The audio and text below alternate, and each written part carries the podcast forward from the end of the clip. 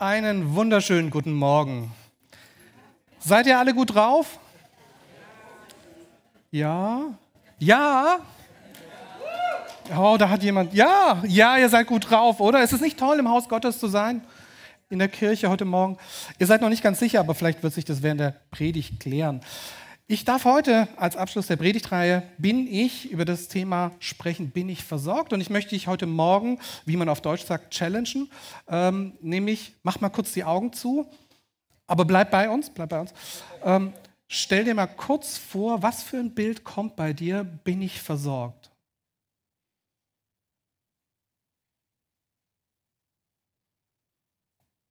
Hast du eine Vorstellung? Bin ich versorgt? Wann bin ich versorgt? Ich zeige dir mal, was, mir, was mein Bild ist, was da kommt. Oder? Also, da, da, also wenn, ich, wenn ich dieses Bild habe, da bin ich einfach, da fühle ich mich versorgt, oder? Ähm, Sven, was kommt dir denn? Vielleicht oder ähm, also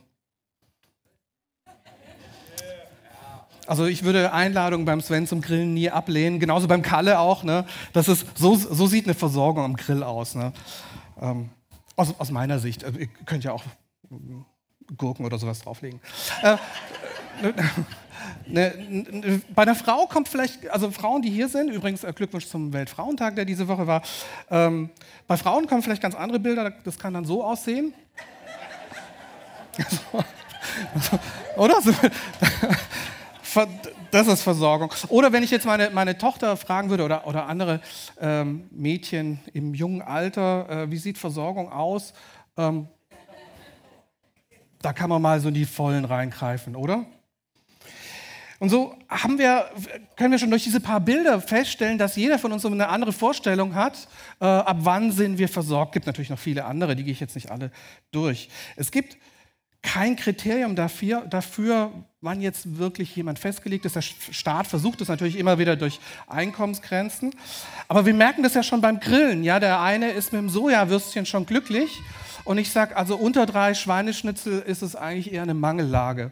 Aber ne, das ist unterschiedlich. Es gibt übrigens auch, ähm, vielleicht hast du das mal ähm, verfolgt, die Älteren haben das vielleicht sicherlich mitgekriegt, da gab es auf den Philippinen einen Diktator mit seiner Frau, ähm, die wurden 1996, äh, 1986 aus dem Amt gejagt und man hatte dann beim, als man die Gemächer dann angeguckt hat, hat man bei dieser Frau doch tatsächlich über 3000 Paar Schuhe gefunden.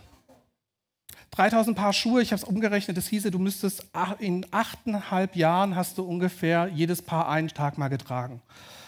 Also ich glaube, das ist so eine Lage, wo du sagen würdest, ja, die, bei der Frau hat man dann auch noch mehr gefunden, also 888 äh, Handtaschen. Also scheint da wirklich, äh, das ist sozusagen, ja, wirklich so die maximal obere Grenze, was man so braucht. Oder? Also ich möchte jetzt kein, ja, das soll jetzt hier kein Standard sein, dass ich jetzt nicht, dass jemand hinterher kommt und sagt, ja, bete für mich dafür. Wir finden keine absolute Beschreibung, auch in der Bibel nicht. Was geht die Mindestversorgung an? Wann ist man äh, ja, sozusagen Mindest, was ist denn Mindest, was ich brauche zum Leben? Die Spanne ist sozusagen zwischen bedürftig, ich in einer knappen Versorgungslage, ich habe wenig, und ich schaue auf die andere Seite der Spanne, ich, hab, ich bin reich oder ich bin gut versorgt. Hier in Deutschland sagt man nicht, ich bin reich, sondern ich sage, ich bin gut versorgt, ich bin wohlhabend. Ich, es gibt sogar Leute, die auch da richtig gut im Überfluss leben. Und wir finden in der Bibel beide Beispiele in dieser Spanne. Es gibt Leute, die wirklich reich waren, wie Jakob. Jakob, der eine Herde hatte und Gott hatte ihn gesegnet, er wurde reicher und reicher. Es gibt aber genauso auch andere Leute, wie den armen Lazarus, ähm, der sozusagen vor den Hunden, äh, die Hunden hatten seine Geschwüre geleckt und er ist da gestorben in Armut. Beides gibt es und es gibt auch in der Bibel tatsächlich Beispiele für Leute, die mal wohlhabend waren und auch die Armut gesehen haben. Genauso wie Hiob. Hiob war reich, wurde arm und danach wieder reich. Mose und Paulus. So finden wir also zwei Extreme. Das habe ich mal so dargestellt. Ja. Das heißt, die, die, der rote Bereich, das kennt man heutzutage, so eine Skala ne, von der Waschmaschine oder dem, was also auch immer so. Dieses Rot ist immer schlecht und Grün ist, ist super, läuft klasse. Das heißt, hier hätten wir auf der roten Seite zu wenig. Ich habe einfach einen Mangel. Und grün heißt, das läuft richtig rund. Ja. Ich bin gut versorgt ähm, und ich habe auch immer noch was, also was oder viel oder massig viel auch über. Und ich möchte heute in der Predigt über die Frage, bin ich versorgt, über drei Lagen sprechen. Also dreimal schauen wir auf diese Skala, wo befinden wir uns denn gerade? Weil diese Frage, bin ich versorgt, habe ich festgestellt, ist immer abhängig von der Situation, wo sich jemand drin befindet. Ja, das ist, manchmal spricht man zu Leuten, die wenig haben ähm, oder, ähm, oder spricht zu Leuten, die viel haben und die kriegen dann gar nicht die Botschaft mit. Also es gibt drei unterschiedliche Situationen und ich werde heute mal auf das Thema materielle Versorgung schauen, weil Natürlich, wir alle haben eins gemeinsam, jeder von uns braucht jeden Tag was zu essen und jeder von uns braucht ein Dach über dem Kopf. Ja, das verbindet uns sozusagen schon mal mindestens. Wir brauchen auch eine materielle Versorgung, aber viele von den Dingen, die ich heute sage, gelten natürlich auch für eine Versorgung in anderen Bereichen. Das heißt Versorgung mit Beziehungen, mit Versorgung mit Annahme, mit Freundschaften, gute Beziehungen und nicht zu Ende auch Beziehung zu Gott. Ja, bin ich gut versorgt mit einer Beziehung zu Gott? Das kannst du alles für dich auch selber übertragen je nachdem, wo du gerade stehst.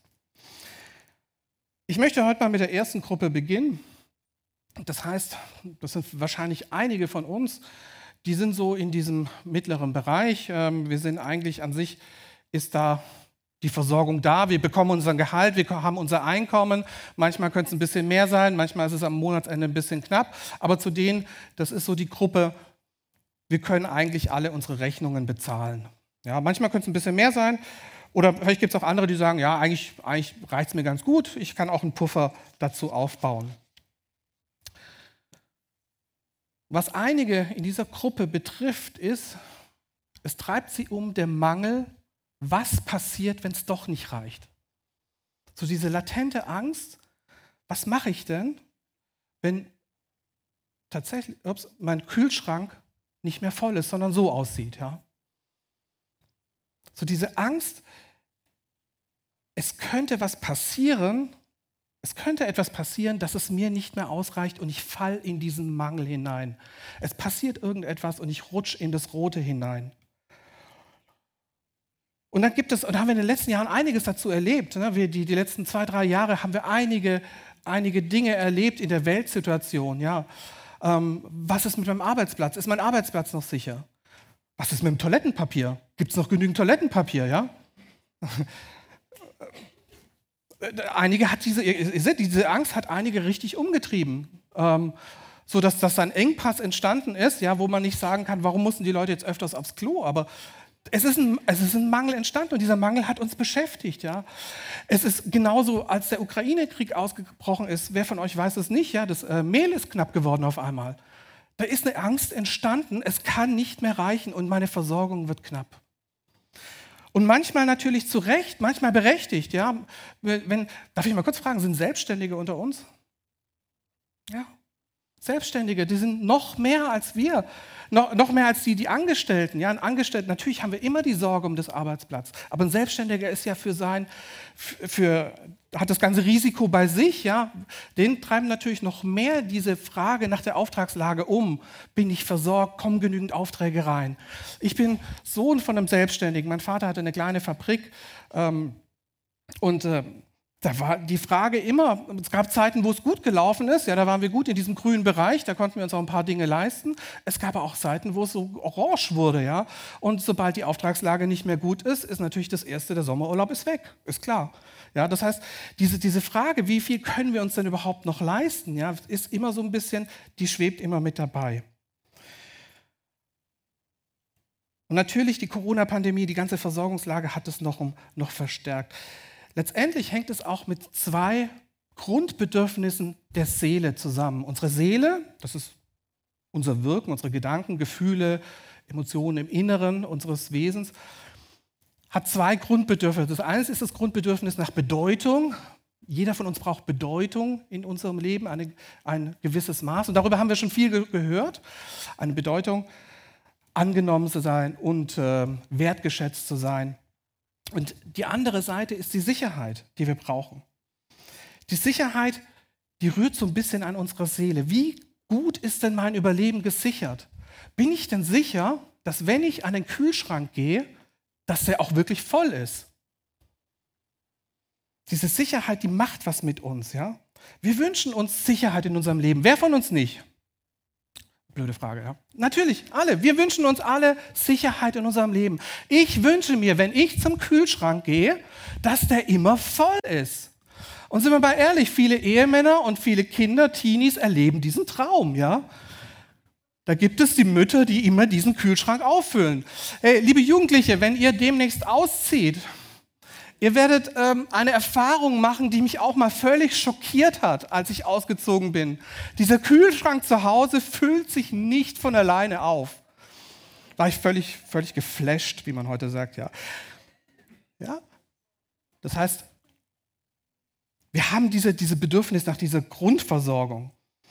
Und die Frage ist verständlich, ja. Wir, wir brauchen etwas. Wir brauchen die Versorgung, die uns die Sicherheit gibt. Das ist nicht unnatürlich, dass wir uns darüber nachdenken, dass wir uns Gedanken machen. Wo stehe ich? Wo ist mein Plan? Wie weit bin ich denn entfernt von dem Mangel, von einer Unterversorgung? Was aber das Problem für uns sein wird, ist, wenn wir in unserem Sicherheitsbedürfnis uns nur noch auf diese Mangellage fokussieren. Wenn wir eher an das denken, was uns fehlt. Wenn wir getrieben werden von dem, was, was ist denn nicht vorhanden.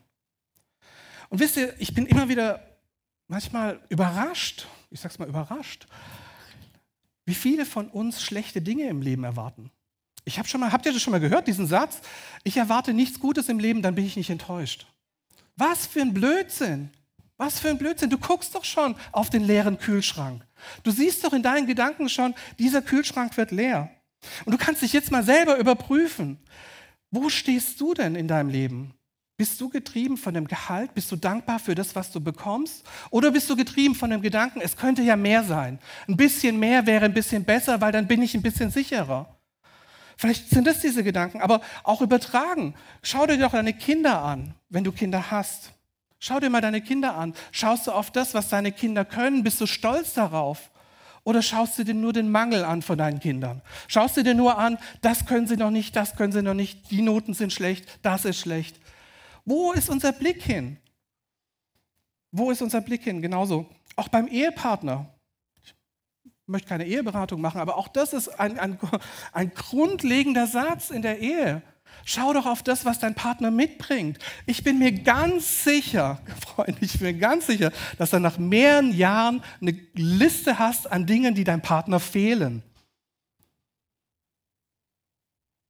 Also, oder vielleicht bei euch nicht, ja.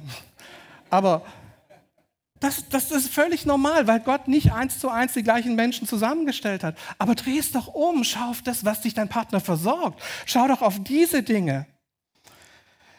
Schau auf diese Dinge, was dein Partner mitbringt und wo er dich stärkt. Ja?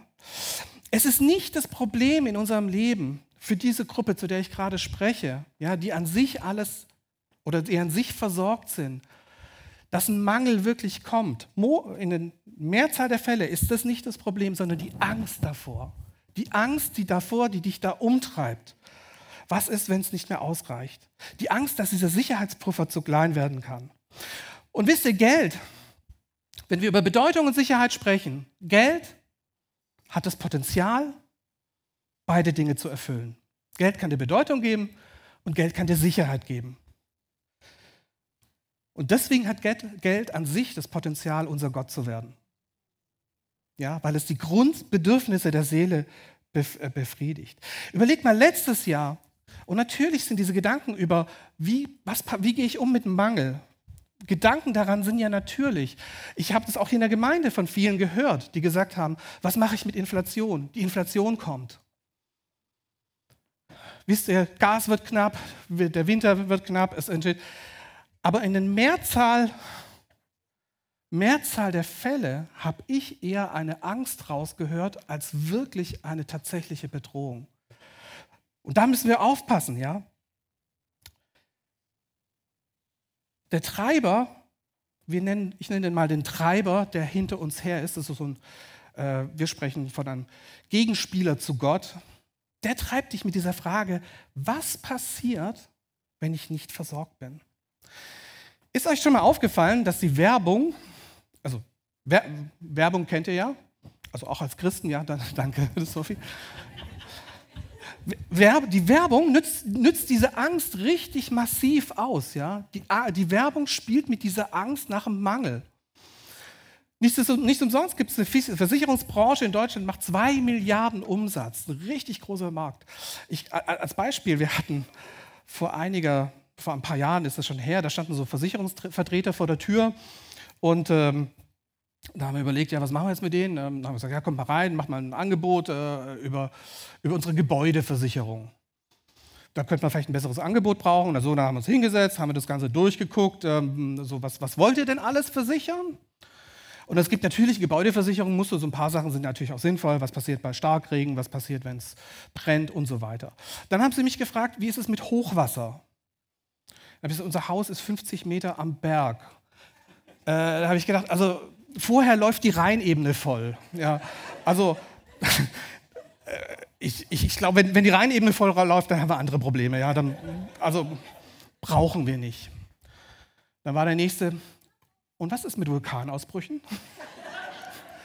Da habe ich gesagt, Vulkanausbrüche? Ja, das Odenwald ist Vulkangebiet gewesen. Da habe ich gesagt, wissen Sie was, mit dem Risiko lebe ich jetzt einfach. Ja. Und es gibt andere Dinge, ja, wenn ihr Urlaubs, Urlaub bucht, äh, alle von uns buchen mal früher oder später einen Urlaub, dann gibt es bestimmte Seiten, da steht dann drauf, nur noch zwei Angebote auf dieser Seite. Ich bin mal ganz ehrlich, da knallen bei mir alle Sicherungen durch, ja. das sofort bestellen. Ich habe mit meiner Frau den Deal, ja, dass ähm, ich darf nichts also ich darf nichts buchen, ohne dass sie vorher drüber geguckt hat. Ähm, das ist, glaube ich, so zur Sicherheit für uns beide. Die Frage, die ich jetzt euch, euch stelle, ihr, habt die Frage verstanden, haben wir einen Glauben an Mangel? Ist deine Blickrichtung in den Mangelrichtung oder haben wir einen Glauben an die Versorgung durch Gott? Und dazu möchte ich ein Beispiel aus der ähm, ein Gleichnis, das Jesus mitgebracht hat, ähm, durchlesen. Das Beispiel vom reichen Mann. Einer aus der Menge bat Jesus, Meister, sag doch meinem Bruder, er soll das väterliche Erbe mit mir teilen. Jesus entgegnete ihm, lieber Mann, wer hat mich denn zum Richter über euch eingesetzt oder zum Vermittler in eure Erbangelegenheiten? Dann wandte er sich an alle und sagte, Nehmt euch in Acht, hütet euch vor der Habgier, denn das Leben eines Menschen hängt nicht von seinem Wohlstand ab.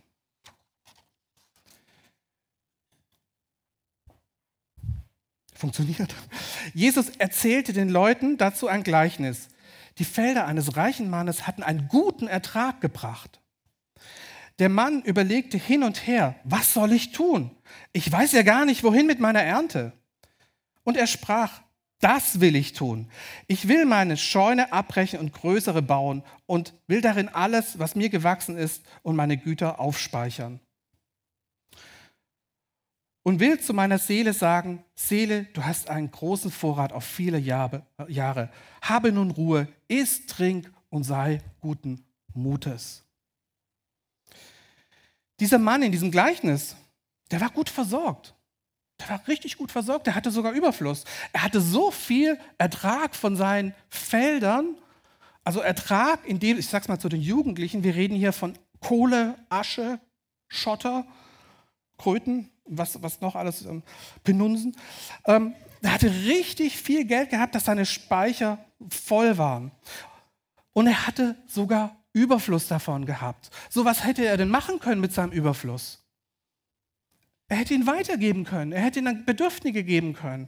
Aber statt er das, das gemacht hatte,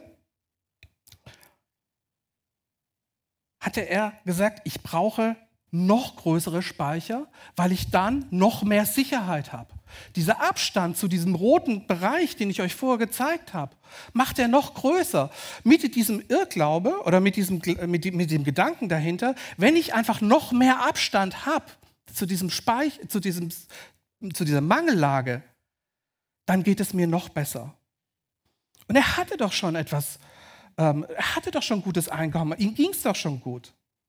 Aber das Verlangen, Freunde, das Verlangen nach materieller Sicherheit ist sein Treiber geworden. Es hat ihn umgetrieben. Und das, Jesus sagt es im Zusammenhang mit habgierig, es hat ihn sogar habgierig werden lassen. Es schwelte in ihm so diese Angst, ah, was passiert, wenn es mir doch eines Tages nicht mehr ähm, ausreicht. Und Freunde, das ist ein Irrtum. Wenn die finanzielle Versorgung die Befriedigung deiner Sicherheit darstellt, aber die Blickrichtung bleibt immer noch der Mangel.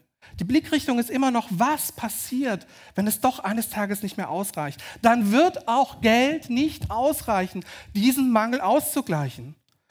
Geld wird es nicht ausreichen, weil dieses Gefühl, aber eines Tages passiert es doch, schwelt immer noch da. Geld ist nicht die Antwort des Mangels. Warum? Weil der Treiber, die Strategie des Treibers ist es, dich immer wieder in Unruhe zu setzen, dich immer wieder schlaflose Nächte zu geben, dir immer wieder zu sagen, es wird nicht reichen. Das wird dir an deiner Seele keinen Frieden lassen. Was ist die das endgültige Ziel des Treibers dahinter? Er will dir den Frieden, den Gott dir verheißen hat, für dein Leben stehlen.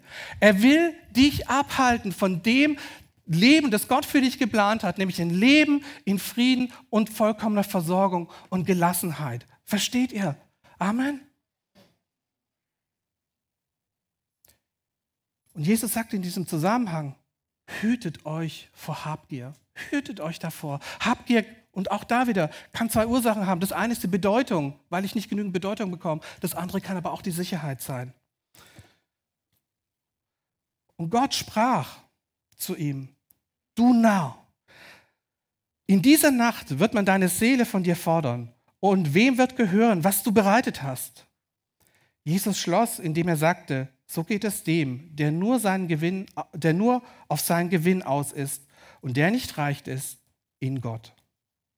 Gott fragt ihm klar die Frage und gibt ihm durch die Frage die Antwort, wem wird das denn alles gehören?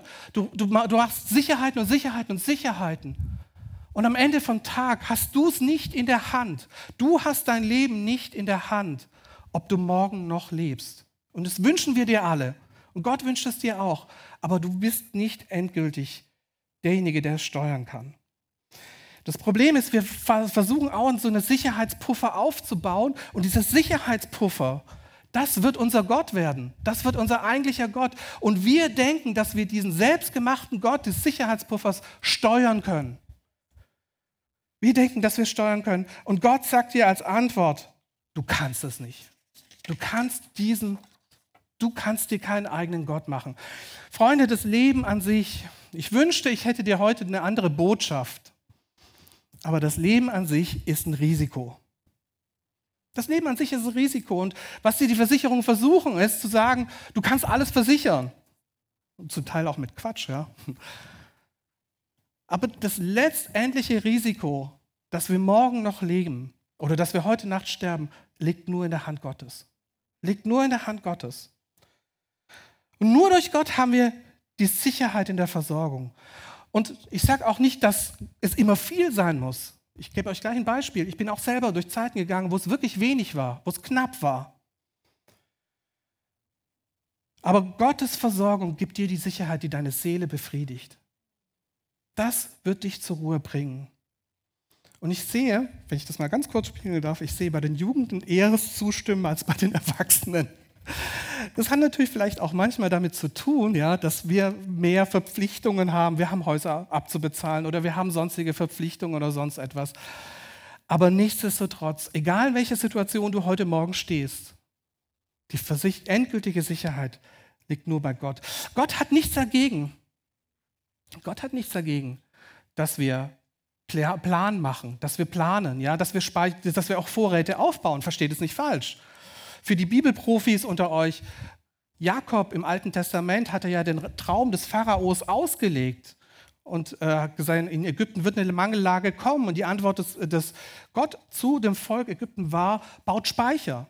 Ja, das heißt, Speicher an sich zu machen, ist nicht, an sich nicht verkehrt. Aber sich von der Angst treiben zu lassen, dann wird nämlich dein Speicher nie ausreichen. Falls du in diesem Bereich bist oder falls du heute Morgen spürst, oh ja, da habe ich, ein, äh, hab ich ein Thema damit, ähm, das treibt mich um, gebe ich dir einen ganz grundsoliden Tipp, der aber auch biblisch fundiert ist. Ganz grundsolide. Mach dir eine ganz klare Übersicht über deine Einnahmen und deine Ausgaben. Mach eine, jeder Computer hat irgendwelche Excel-Tabellen oder sonst irgendwas. Schreib auf, was sind meine Einnahmen, was sind meine Ausgaben.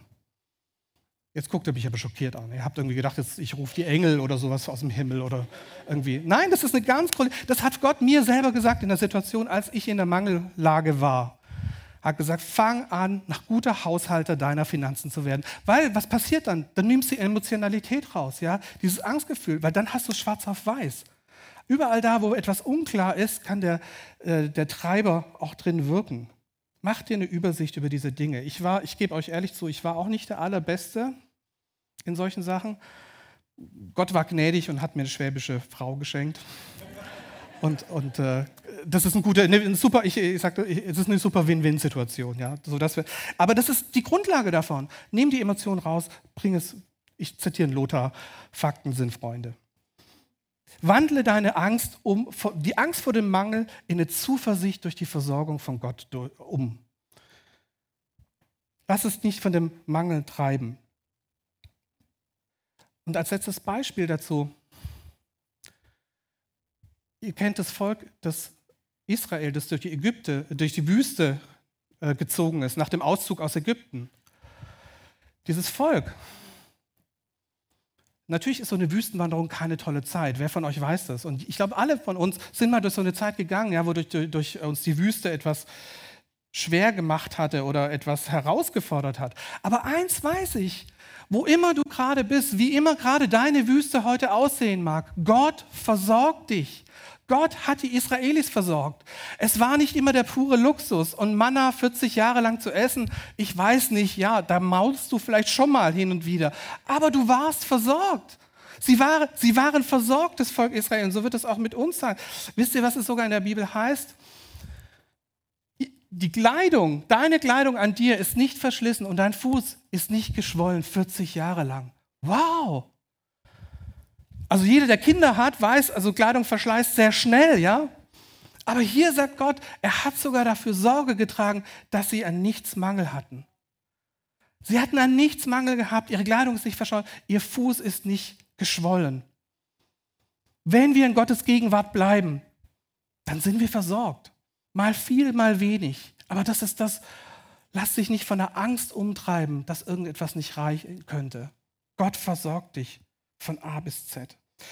Die zweite Gruppe, zu der ich heute Morgen sprechen möchte, sind die Leute, die auch wirklich in einem Mangel sind. Also wir reden jetzt wirklich, du hast Probleme, deine dein Miete zu zahlen. Du, du, bist, es ist wirklich alles spitz auf Knopf und du weißt am Monatsende nicht mehr, wie, woher du das Geld bekommen sollst. Und das gibt, und das ist wirklich, das ist die Realität auch in Deutschland. Ganz klar. Und ich selber kann darüber reden, weil ich selber auch in so einer Situation war. Ich selber war in einer Situation, wo ich gesagt habe, ich habe nicht genug. Als ich mit dem Studium fertig war oder mit der Doktorarbeit fertig war, dachte ich, Chaka, die Welt wartet auf mich. Ihr ahnt es schon, die Welt hat nicht auf mich gewartet. So musste ich diese Erfahrung machen und musste durch diese Zeit durchgehen. Und bei mir war das so ein bisschen wie beim verlorenen Sohn. Also es war nicht so, dass ich das Erbe habe ausbezahlen lassen, aber es war so, dass ich meinen ganzen Puffer, diesen Sicherheitspuffer, den ich noch hatte, aufgebraucht hatte und dann kam die Krise. Und dann hatte ich gar nichts mehr.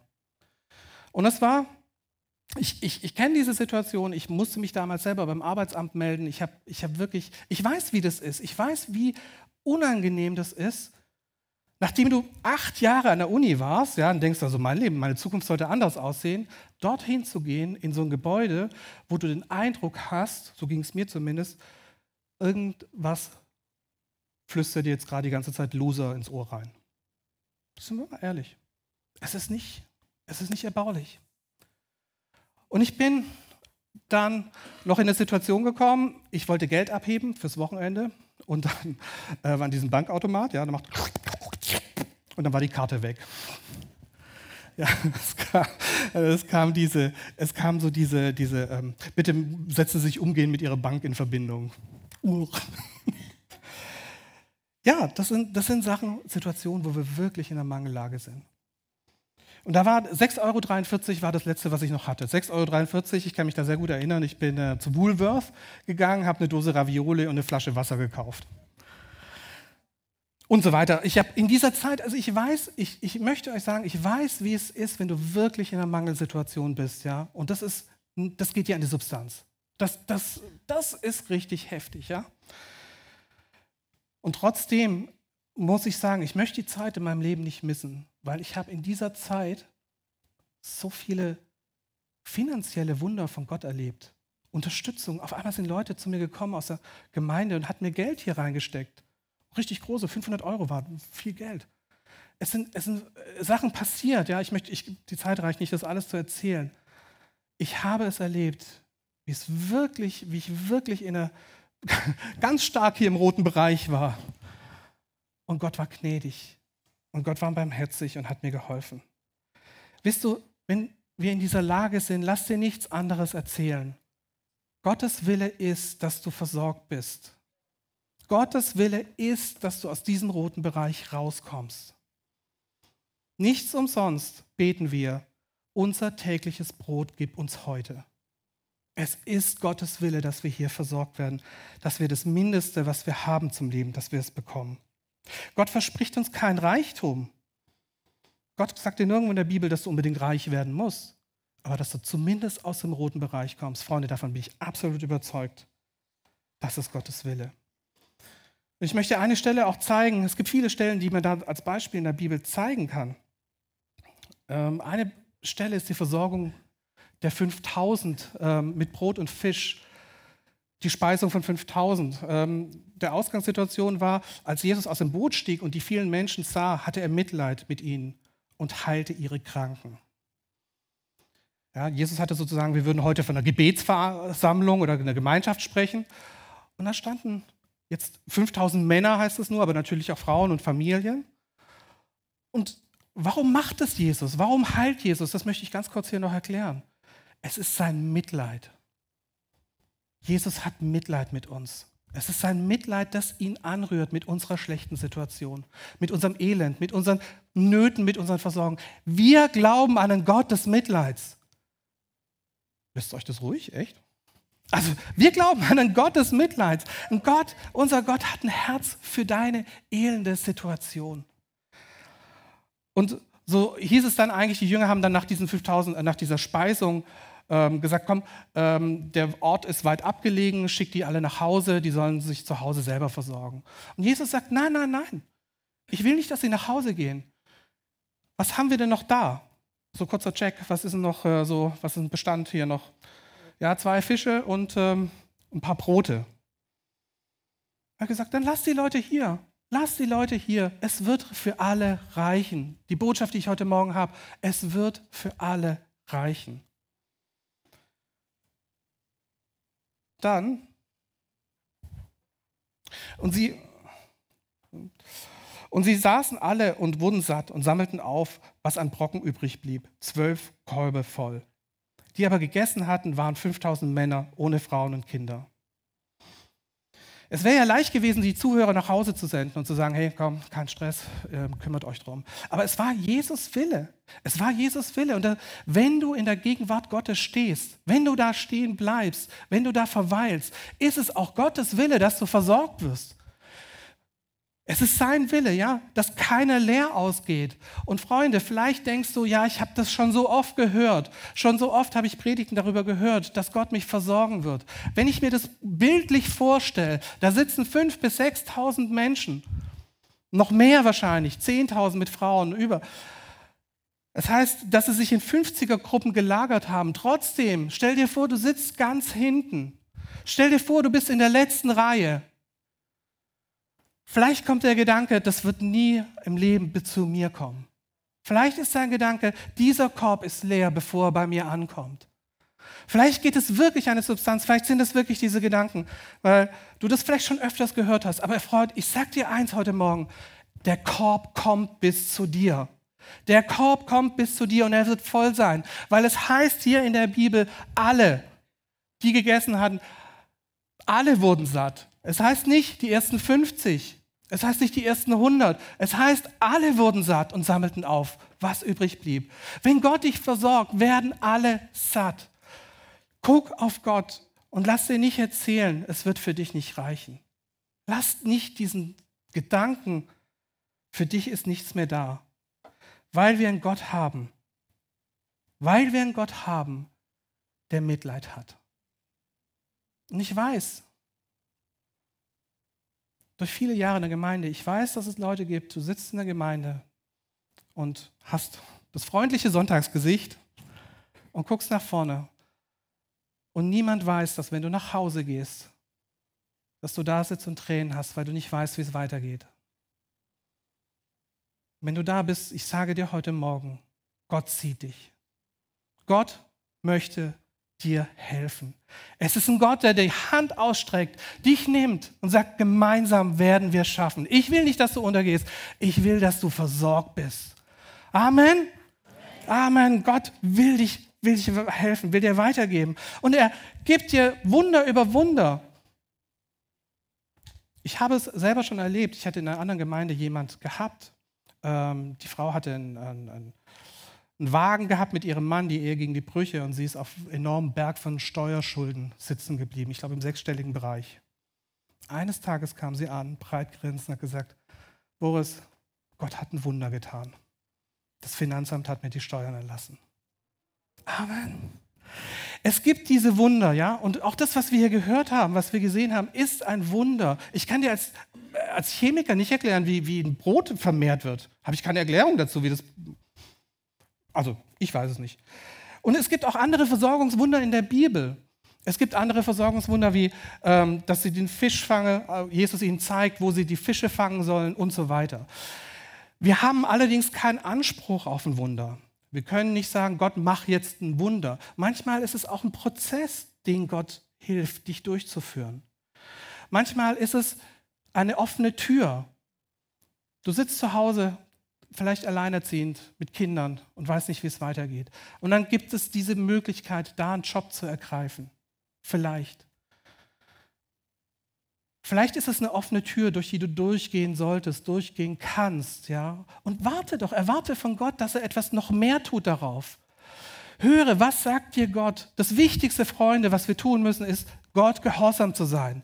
Tu das, was Gott dir sagt. Und erwarte von ihm, dass er darauf handelt. Es muss nicht immer ein Wunder sein. Wenn es ein Wunder ist, ist es toll.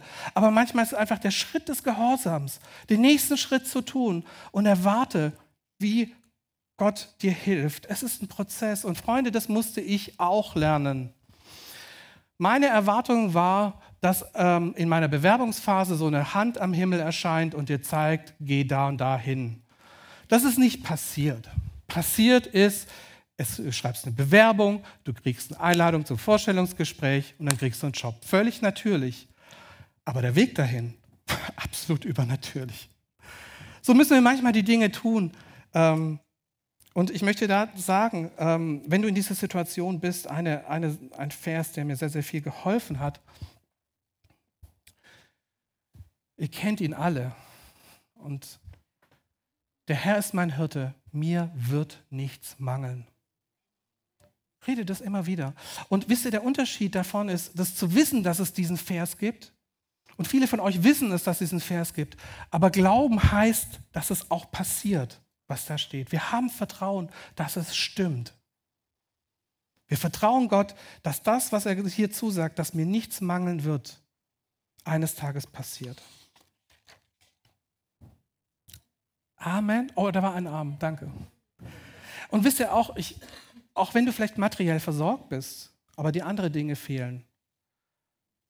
Ich hatte im letzten Jahr öfters mal schlaflose Nächte ja, wo mich Dinge umgetrieben haben. Es waren nicht finanzielle Sachen, aber andere Dinge. Dieser Satz hat mir so viel Frieden gegeben. Der Herr ist mein Hirte, mir wird nichts mangeln. Sei davon überzeugt, sei davon überzeugt, dass es so ist und dann kannst du Glauben entwickeln. Und ich möchte noch zur, zur letzten Gruppe sprechen. Auch diese Gruppe gibt es und wir sind froh darüber, dass es gibt die Leute, die sagen, hey, ich habe so richtig, ich bin richtig gut versorgt in meinem Leben. Ich habe die Dinge, die ich, ich kann alle Rechnungen bezahlen. Ich habe eigentlich sogar mehr, als ich äh, brauche. Ähm, ich bin versorgt, mein, mein Konten, meine Konten sind gut gefüllt, ich kann mir sogar andere Dinge leisten. Ähm, mit anderen Worten, du bist auf der Sonnenseite des Lebens. Gott hat dich an einen guten Platz gestellt. Und da ist nichts verkehrt dran. Deswegen muss man sich nicht schämen. Ja? Im Gegenteil, ich habe vier Punkte. Wenn du zu dieser Gruppe gehörst ja, und sagst, okay, eigentlich ist mein Leben pretty good, ja, ziemlich da, dann vier Punkte.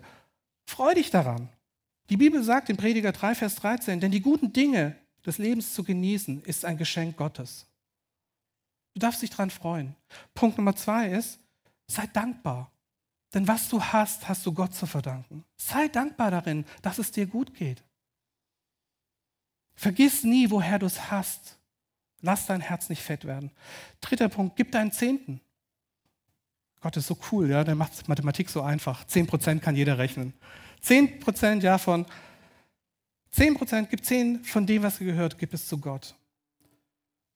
Und vierter Punkt, gib den Armen. Gib den Armen. Das ist ein Prinzip aus dem Alten Testament, was ich glaube, was auch für uns heute sehr, sehr gültig ist. Gib ab von dem, was du hast. Gib von deinem Überfluss ab, segne andere damit. In Psalm 112, 9 heißt es, er teilt mit vollen Händen aus und beschenkt die Bedürftigen. Das Gute, das er tut, hat für immer Bestand. Segne die, die nichts haben. Dafür hast du es. Amen. Und lass nicht dieses, dieses ähm, ein, ein, ein zusammengezogenes Herz dich davon abhalten.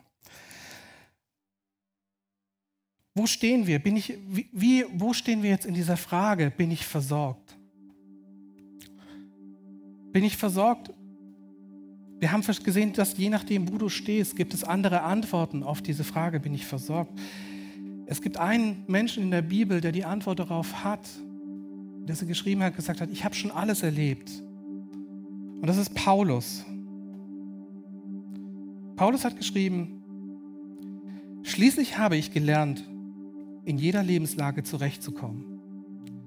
Ich weiß, was es heißt, sich einschränken zu müssen.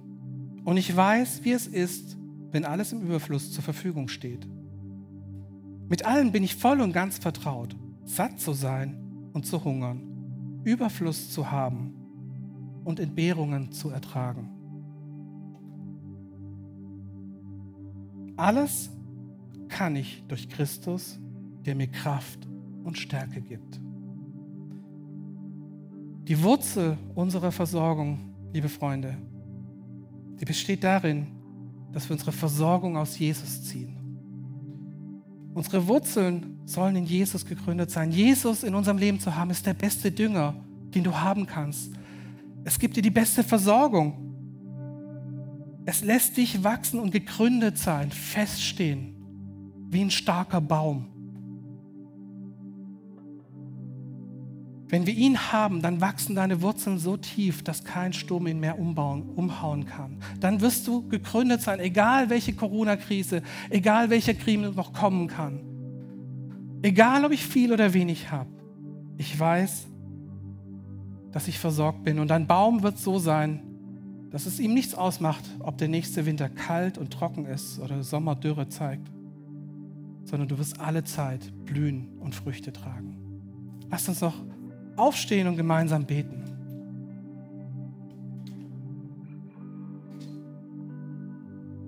Lieber Vater, durch dich sind wir versorgt. In dir gegründet zu sein, ist das, was unserem Leben Halt und Sicherheit gibt. Alles da kann ich durch dich, Jesus Christus, weil du mir Kraft und Stärke gibst. Und so lass uns in diesem Versorgungskanal, den du uns gegeben hast, leben, drin dankbar sein und zu wissen, dass du auch einen Plan für morgen und für übermorgen hast.